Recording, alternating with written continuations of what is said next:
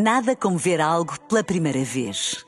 Porque às vezes, quando vemos e revemos, esquecemos-nos de como é bom descobrir o que é novo.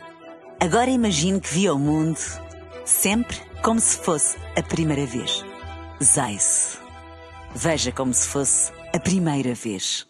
Viva está com Hora da Verdade. O nosso convidado é António Costa Silva, Ministro da Economia e do Mar, a quem agradecemos a disponibilidade para aqui estar. Eu sou a Susana Madureira Martins e comigo está a jornalista do Público, Helena Pereira. Viva! O, o, governo tem uh, destacado os bons números da, da, economia. A verdade é que esses resultados tardam em chegar ao bolso das pessoas. Isso já foi, de resto, salientado pelo Presidente da República. E o que é que o Ministro da Economia tem para dizer uh, às pessoas uh, neste momento? Que esperem mais um pouco, que aguentem durante mais, mais algum tempo? Primeiro que tudo, a economia, como todos compreendemos, está no centro da vida. E a vida, ela própria, não se desenvolve sem a economia, portanto há aí uma interrelação muito grande. E há um conjunto de medidas que foram tomadas que explicam também estes resultados, em combinação com a excelência de muitas das nossas empresas e da resiliência do tecido empresarial, que é um facto em que em 2022 tivemos uns maiores crescimentos da, da União Europeia, os 6,7%. Este trimestre, como confirmou hoje o INE, o crescimento é 2,5%, portanto também é um dos, um dos crescimentos mais expressivos e o crescimento em cadeia é mesmo um dos maiores da, no âmbito da OCDE, que também já veio reconhecer.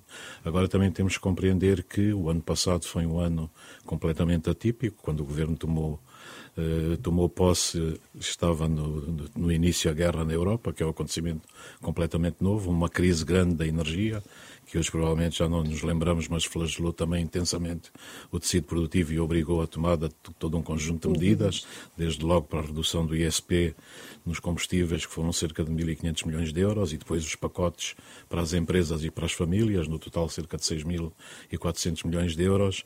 E o que é um facto é que isso conteve os preços da energia, combinado com o mecanismo ibérico, foi extremamente interessante desse ponto de vista para termos preços 20% abaixo daquilo que era o que foi o comportamento na União Europeia e depois ao nível das famílias os diferentes pacotes também de auxílio que foram desenvolvidos. Eu penso que aí nas questões, digamos, estratégicas e fulcrais de reação, o governo teve bem, reagiu e isso contribuiu também para estes resultados.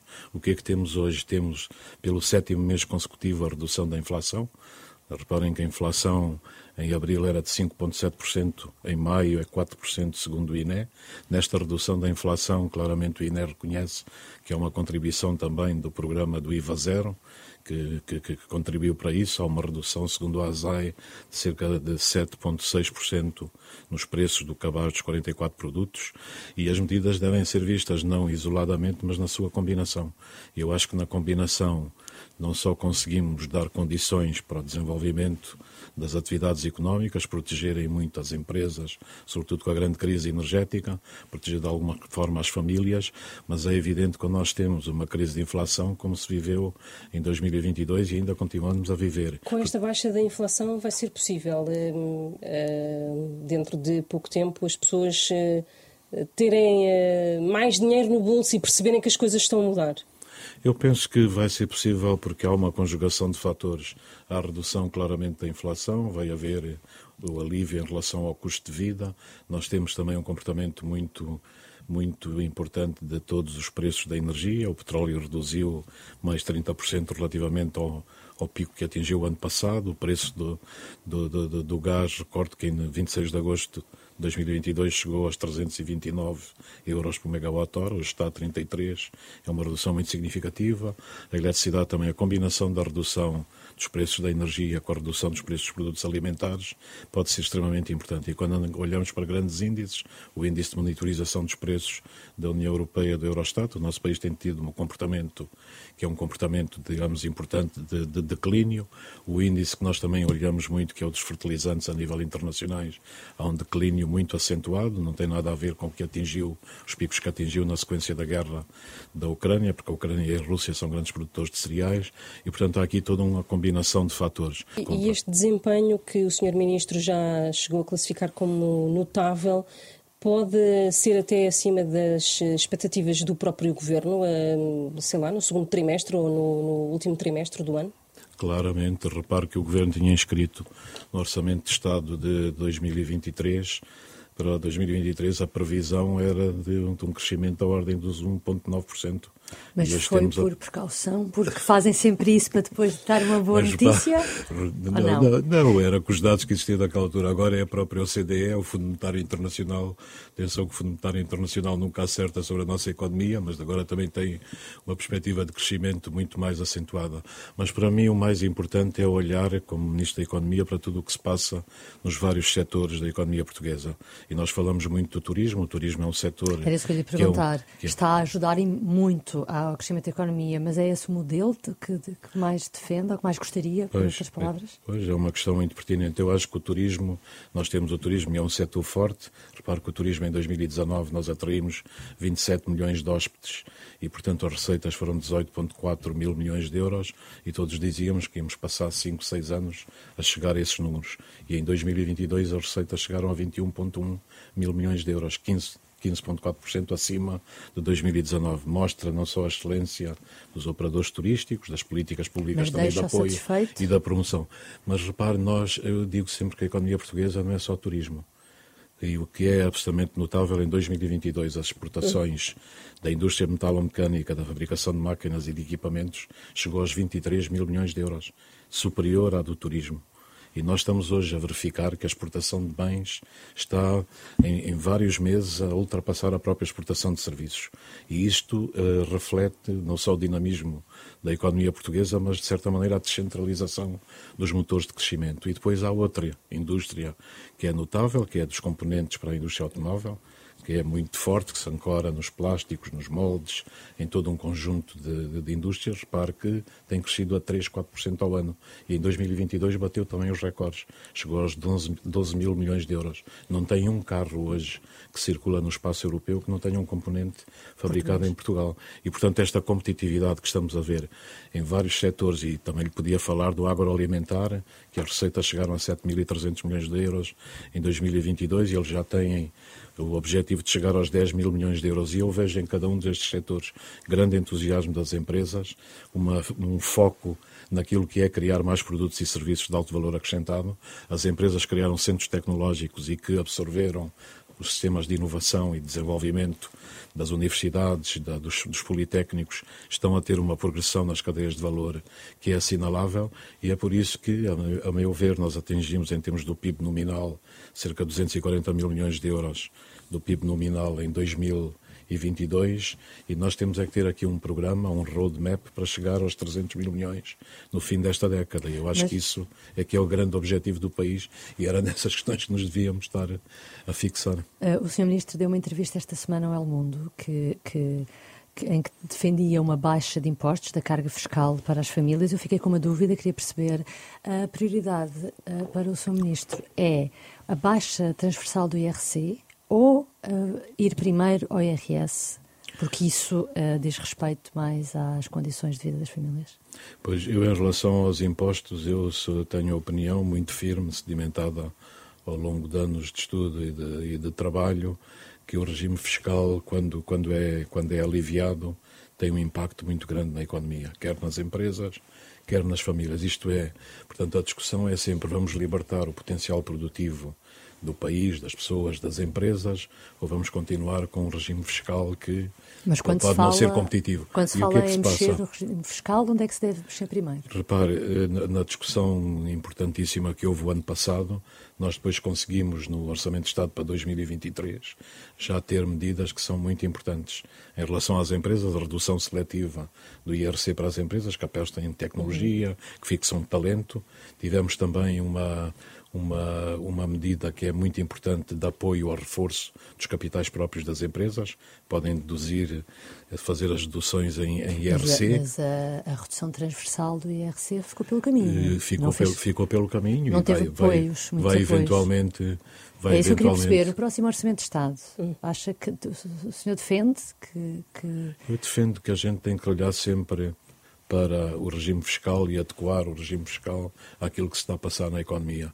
E partindo sempre do pressuposto, na minha visão, que atenuando os impostos, aliviando os impostos, muitas vezes cria condições para o desenvolvimento da capacidade produtiva aliviando do país. apenas mexendo no IRS, por exemplo. O IRS, acho já o deixava satisfeito, então. Ah, o IRS, acho que o próprio Sr. Ministro das Finanças já anunciou, porque nós temos aqui uma almofada que é extremamente importante, que deve ser usada e distribuída em relação aos cidadãos para fazer portanto, a redução do IRS nos próximos anos e ele até apontou metas que são, que são claras. Eu penso que é uma medida também extremamente positiva e se nós conseguirmos combinar a redução do IRS com um alívio seletivo ou transversal hum. do IRC, nós podemos ter um quadro ainda mais competitivo e a economia está aí para responder. Há uma almofada grande a parte do Ministério das Finanças. Sim, eu penso e é isso que, as pessoas não compreendem que o Governo esteja a pois, utilizar essa almofada. O Governo, o governo continua a debater, a discutir, isso é matéria que Sr. Ministro das Finanças gera e vamos ver como é que vamos chegar a uma solução. Eu penso que temos que chegar sempre a soluções equilibradas e em linha com aquilo que a economia está está a desenvolver e a, e a, e a pôr. É uma discussão que o Governo está a ter sim. atualmente. Sim, sim. Uh, os vários ministros. Ah, Ainda não foi possível chegar a consenso. O consenso só atinge sempre. Até quando não há consenso, há uma pessoa que decide, não é? Portanto, e que tem toda a legitimidade. E as recentes polémicas do Governo, e os casos e os casinhos, e instabil... alguma instabilidade, não tem prejudicado essa captação de investimento estrangeiro? Não, pelo, pelo contrário, eu penso. É evidente o país está muito polarizado nos casos, nos casinhos, há uma hiperpartidarização e eu penso que estamos a discutir, no fundo, muitas coisas que, resumindo, é uma tempestade num, num copo d'água, porque nós discutimos muitas vezes as pessoas em vez de discutir as políticas, discutimos muito na base do entretenimento, do espetáculo, do escândalo, em vez de discutirmos projetos e vários argumentos exatamente para desenvolver o país, porque para mim como Ministro da Economia e do Mar, a questão crucial é como é que nós podemos criar mais riqueza no país e depois distribuir melhor a riqueza para termos uma sociedade mais coesa. E, de certa maneira, o Governo tem estado concentrado nisso, apesar das dificuldades. Repare que no início de 2022, quando o Governo tomou posse, as perspectivas eram apocalípticas, as profecias é que íamos ter uma recessão gravíssima, é que íamos empobrecer de uma forma, mais uma vez, eh, com com grandes consequências na sociedade e tudo isso não se verificou, as más profecias não se verificaram. A economia portuguesa, de certa maneira, é uma espécie de cemitério para as profecias mais, mais negras que depois não se verificam. Agora, o que eu estou a dizer é que nesta nova conjuntura, com todos os dados que nós temos hoje, nós podemos é focar exatamente nas políticas que podem atrair ainda mais investimento. O desempenho da economia podia ser melhor se não fosse esta crise política que se arrasta há tantos meses? A crise política, repare, eu no, no seio do governo não vejo muitos efeitos da crise política. E porquê? Porque nós temos uma liderança forte as pessoas muitas vezes subestimam isso. Nós temos um primeiro-ministro que está há sete anos no governo, passou por dois anos de uma crise pandémica que ninguém está preparado para governar numa crise pandémica e depois apanha mais estes dois anos de uma guerra na Europa, inflação elevada. E como um colega vosso um dia disse, ele é uma espécie de coraçado, portanto é muito resistente, eh, tem um grande talento político, penso que é o político mais dotado da sua geração, e portanto a questão para não haver crise, ou pelo menos para as crises não terem grandes efeitos, é a questão da liderança. A liderança distingue tudo. Aliás, o nosso príncipe dos poetas portugueses, o Luís de Camões, dizia que um rei fraco torna fraca a forte gente. E um rei forte, podemos também dizer, torna ainda mais forte a fraca gente, digamos assim. Mas eu acho que a liderança aqui é crucial. E ele tem uma liderança clara, e, portanto, o governo continua a trabalhar, continua a funcionar a todo o gás. Agora, é evidente que nós temos esta crise que se baseia numa hiperpartidarização. Uma crise artificial, como tem dito António Eu acho Costa? que uma crise artificial para mim é mais uma tempestade, digamos, num copo d'água. É evidente que podemos discutir isso ou não, mas o que é fundamental é o que é que nós queremos fazer no país para o futuro. E é isso que eu vejo que esta maneira de fazer política à volta dos casos, das discussões às vezes até são bizantinas, outras são mais sérias, mas são discussões de procedimentos, são discussões de pessoas, não são discussões de políticas, de argumentos. Mas é também é o próprio governo que não ajuda a esclarecer. Isso Já é verdade. estar, eh, estar isso é- ultrapassado, é, não, isso não é acha? Verdade. Eu acho que o Primeiro-Ministro, quando disse que o governo se pôs a jeito, reconheceu que o governo também cometeu erros. Mas ele disse isso mas ainda erros... depois de se pôr a jeito mais vezes. Sim, mas os, repare, todos, todos cometemos erros. Agora o importante é, face aos erros, superarmos os erros. Temos a humildade de os reconhecer. E eu acho que ele tem e o governo tem. Mas depois encontrarmos um caminho. Agora, nós pegarmos em cada um dos erros e dos errozinhos e estarmos a cavar ainda mais à volta deles, isso não vai conduzir a lado nenhum, porque as pessoas querem, isso é a natureza da democracia. A democracia em si é um regime conflitual. E por isso é que temos de ter várias propostas, várias alternativas, discussão, argumentos, e isso é benéfico. Mas é isso que eu não vejo, é discussão de uhum. ideias, é discussão muitas vezes de pessoas, é uma suspeição generalizada, é uma hiperpartidarização das coisas, e isso encerra-nos num casulo de onde não sai nada. É um jogo de soma negativa. Ah, e acha que, eh, resumidos a esse casulo, chegamos àquele ponto em que a legislatura até já pode estar eh, em causa e ehm, enfim, com eleições antecipadas eh, como cenário? Eu acho que as pessoas, os atores políticos têm que, que, que, que meditar muito bem nas suas responsabilidades e no, no, que vão fazer. Eu penso que não há nenhuma, nenhuma justificação para termos eleições antecipadas. Houve eleições há um ano atrás, ou há pouco mais de um ano, com um resultado muito claro. Recordo aqui que só que na véspera das eleições, portanto, o resultado dos, dos analistas, dos comentadores, não estava nada líquido e, portanto, a maioria absoluta que foi conseguida vem ao arrepio de tudo o que existia na altura. E é evidente uma maioria absoluta que na própria noite das eleições irrita, irrita muita gente. E este grau de irritabilidade, de não, de não acomodação deste facto, eh, também tem o seu peso e as, suas, e as suas consequências. Agora, este é o resultado que as pessoas exprimiram numa urna. E o que eu apelo aqui é que nós berremos menos e pensemos mais, que em vez da gritaria haja mais racionalidade e que haja decisões certas. Porque não tenham dúvida absolutamente nenhuma, se houver alguma decisão no sentido de se fazer eleições, não subestimem a capacidade do Primeiro-Ministro. Ele já mostrou inúmeras vezes isso portanto, quer dizer exatamente o quê? Quer dizer que não, não subestimem. É só isso que eu digo. Portanto, em termos da liderança está, e da capacidade. Para eleições antecipadas. Eu, eu, acho que foi o vosso colega Pedro Osório que disse uma vez que ele era uma espécie de coraçado. Era resistente. Coraçado tem, tem, é muito focado nas coisas que está a fazer. Tem uma capacidade de luta impressionante. Tem uma liderança fora do vulgar. É o político mais dotado da sua geração. E, portanto, as pessoas têm que contar com tudo isso. E se nós vamos eh, gizar uma situação artificial para provocar eleições, será mau para o país, será mau para a execução dos fundos europeus, os cidadãos não vão compreender e depois vai haver uma campanha eleitoral que será a mais dura de sempre. E, e polarizada. É que, muito polarizada, muito fragmentada, só que as pessoas depois é a sua vida que está em causa. E quando vão escolher e quando vão votar, vão pensar na sua vida, a vida dos seus filhos, porque tudo isto é, é importante. E é evidente que eu sou favorável, sou profundamente favorável à democracia profundamente democrático, até porque vivi no regime do Estado Novo e lutei contra, contra o Estado Novo e, portanto, para mim o totalitarismo é um inimigo a abater. E a democracia é a melhor coisa que nós temos. Agora, a democracia tem regras. E o que é que se passa? A democracia tem um trilema que tem que resolver.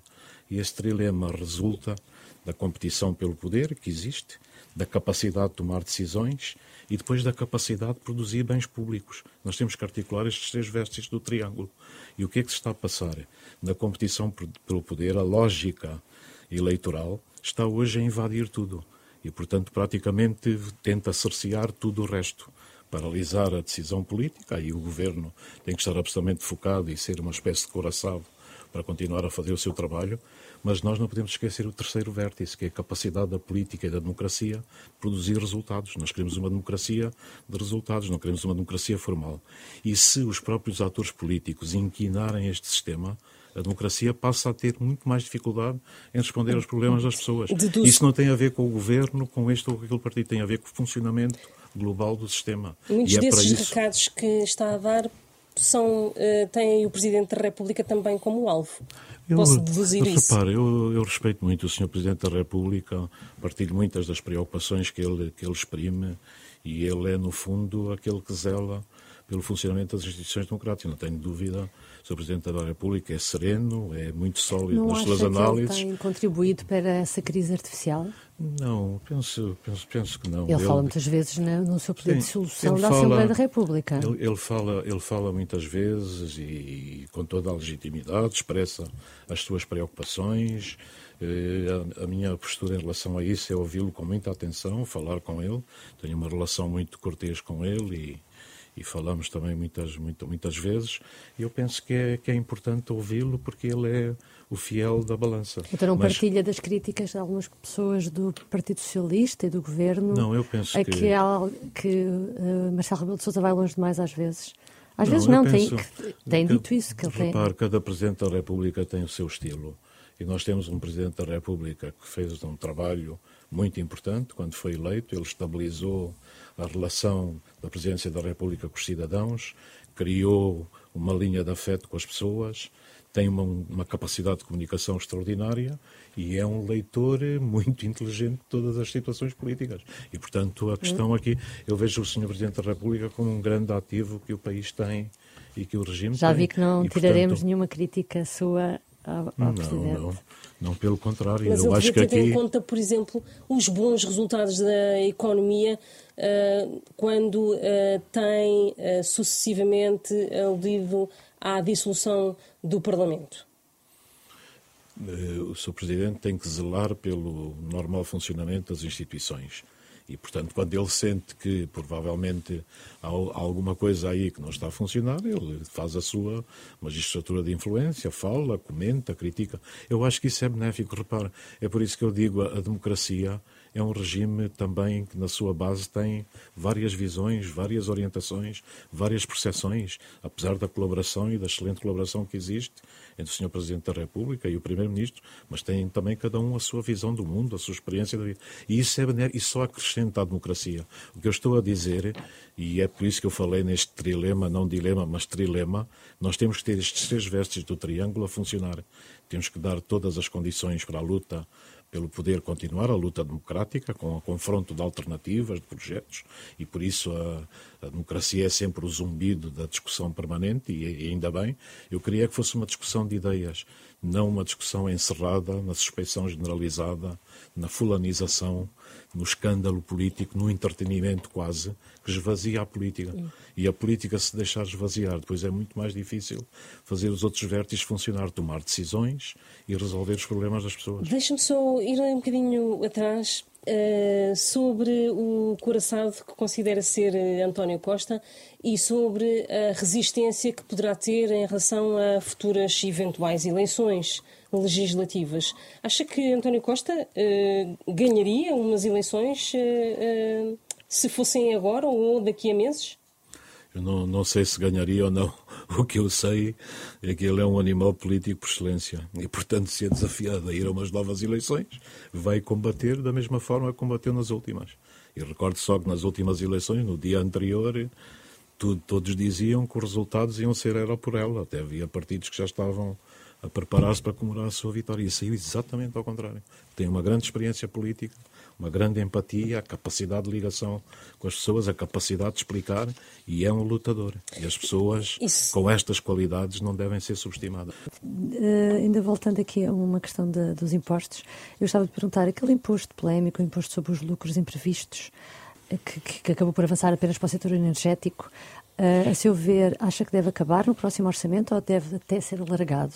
Porque inicialmente. Uh... Não, eu penso que esses impostos só se justificam em situações pontuais e esporádicas. Assim que desaparecem essas circunstâncias, eles devem ser removidos. Portanto, no próximo orçamento há... devem ser, não, deve ser Não sei o que é que acontece, mas é a minha visão, porque nós também não podemos penalizar excessivamente as empresas e, sobretudo, as empresas pelas suas condições e pela sua capacidade também, são capazes de gerar esse tipo de lucros. Agora, acho que quando eles são realmente excessivos em situações específicas e em que a sociedade tem que fazer toda ela um esforço grande, também é legítimo exigir a essas empresas. Mas então, agora ver, que a economia está a dar sinais sim. mais positivos, já não se justifica, é isso? Eu penso, eu penso que desde que desapareçam as circunstâncias que permitiram gerar esses lucros excessivos, eles devem ser reavaliados e, portanto, e não continuarmos a penalizar excessivamente as empresas. E a seu ver já houve uma baixa na, no, no, nos custos de, energéticos, claro. há uma baixa da inflação e, portanto, essas situações a energia estão está a, a baixar de uma forma uhum. muito, muito clara. Uh, o governo bloqueou o investimento das empresas chinesas no 5G.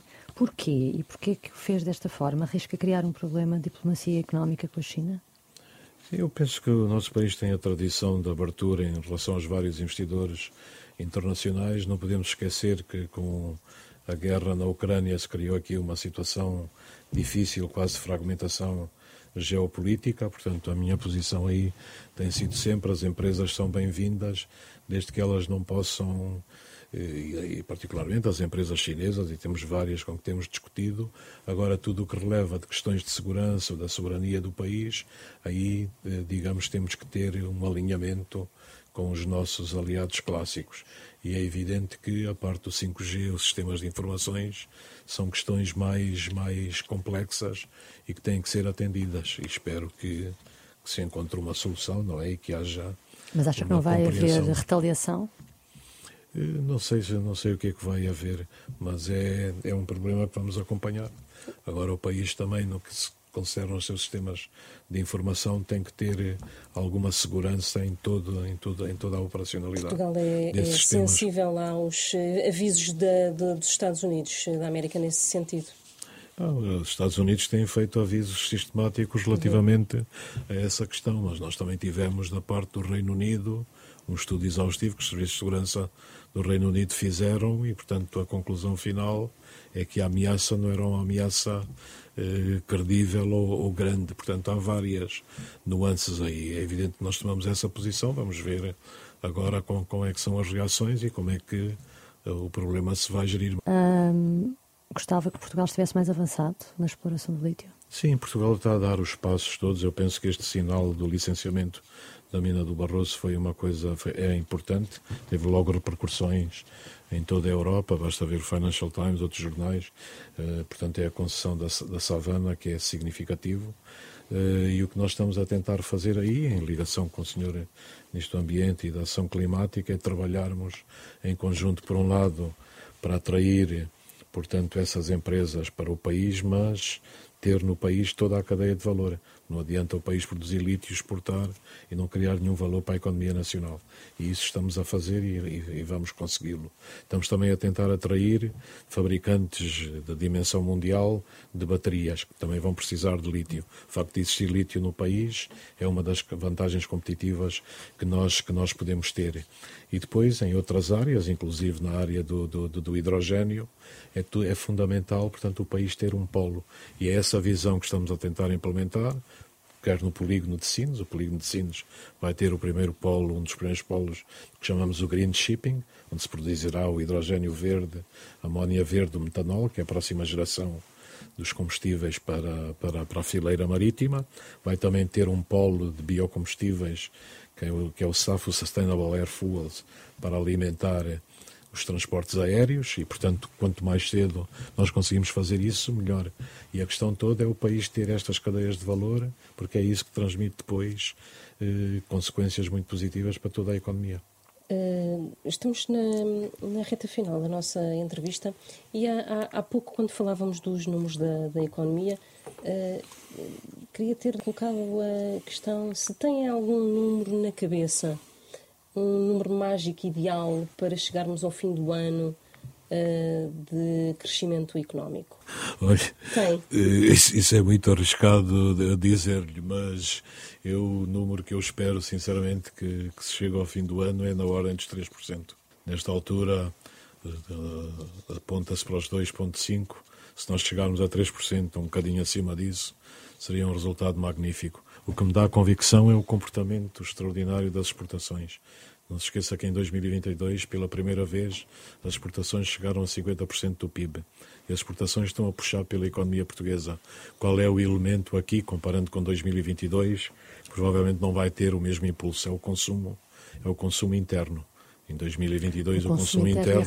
E a recessão na, da Alemanha?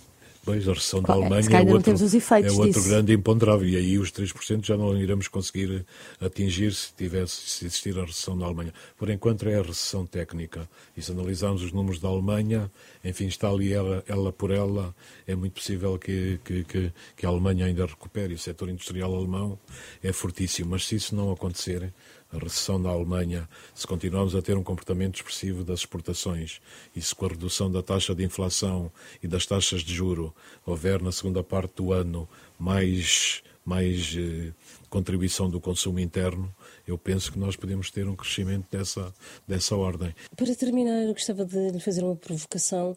Se uh, neste ano e picos que já passou de, uh, de governação, se em algum momento teve arrependimento de ter aceitado este uh, cargo como Ministro da Economia, de sair da sua zona de conforto no privado e de ter aceitado este convite do Primeiro-Ministro? Eu não, não, não sou pessoa de, de me arrepender e, de, e de, de, me recriminar. E de, eu acho que a vida, para mim, é, é sempre extraordinária. A vida é uma aventura. E não se esqueça que eu já estive preso quase três anos. E o próprio facto de ter conseguido resistir e sair da prisão, eu digo muitas vezes isto à minha família, que a minha vida é, é uma espécie de bónus. E, portanto, viver mais, mais do que aquele tempo é um bónus. E eu encaro isso assim sempre. E, portanto, cada dia é uma aventura e nós estamos aqui exatamente para desfrutar o melhor possível dessa aventura. E nunca me esqueço da frase extraordinária do escritor moçambicano Miyakoto, em que ele dizia que a vida é demasiado preciosa para ser esbanjada num mundo desencantado. E isto é o que a gente também, porque nós também é que podemos fazer o encanto do mundo, e é aquilo que eu procuro fazer, é agarrar aquilo que está a funcionar, e repare, no meio destas polémicas todas que estamos a discutir, a economia portuguesa está a funcionar. Ela, ela move-se, ela, ela responde. E agora compete a todos nós trabalhar em conjunto para termos resultados melhores, porque independentemente dos partidos, das políticas, dos governos, a economia é absolutamente decisiva para captarmos os nossos jovens, para gerarmos emprego, para termos um país mais inclusivo e mais justo. Isso só se consegue criando mais riqueza e distribuindo bem essa riqueza. Agradeço ao eh, Ministro da Economia, António Costa Silva, foi o nosso convidado deste Hora da Verdade. Regressamos na próxima semana. Nada como ver algo pela primeira vez. Porque às vezes, quando vemos e revemos, esquecemos-nos de como é bom descobrir o que é novo. Agora imagine que viu o mundo sempre como se fosse a primeira vez. Zais. Veja como se fosse a primeira vez.